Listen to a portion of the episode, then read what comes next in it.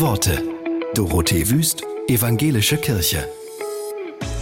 Jalit Seuli arbeitet als Gynäkologe an der Berliner Charité. Er findet, dass gute Erlebnisse dem Leben Halt geben in Zeiten der Not. Deshalb sollten wir sie mehr zelebrieren. Das erklärt er auch seinen Studierenden.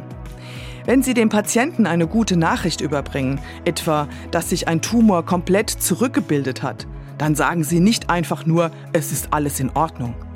Vielmehr geht es darum, die gute Nachricht sichtbar zu machen, etwa so. Ich habe sie untersucht und es gibt erfreulicherweise keine Anzeichen mehr dafür, dass sie Krebs haben. Ich freue mich mit Ihnen. Sie sind ein unheimlich starker Mensch und haben die belastende Krebstherapie trotz aller Einbußen überstanden. Glückwunsch!